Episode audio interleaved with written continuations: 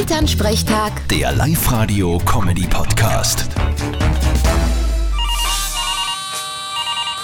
Hallo Mama, Grüß dich, Martin. Schaust du auch heute auf die Nacht? was genau? Zu tief ins Glasl, ins Nornkastel? Nein, Dschungelcamp, das geht heute wieder los. Um Gottes Willen, da muss ich gleich meine ganzen Pläne über den Haufen hauen. Na, den Schaß schau ich mir nicht an.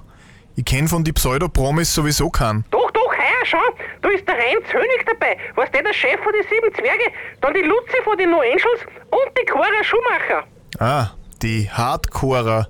Was? Nix. Und was ist mit den anderen neun Kandidaten?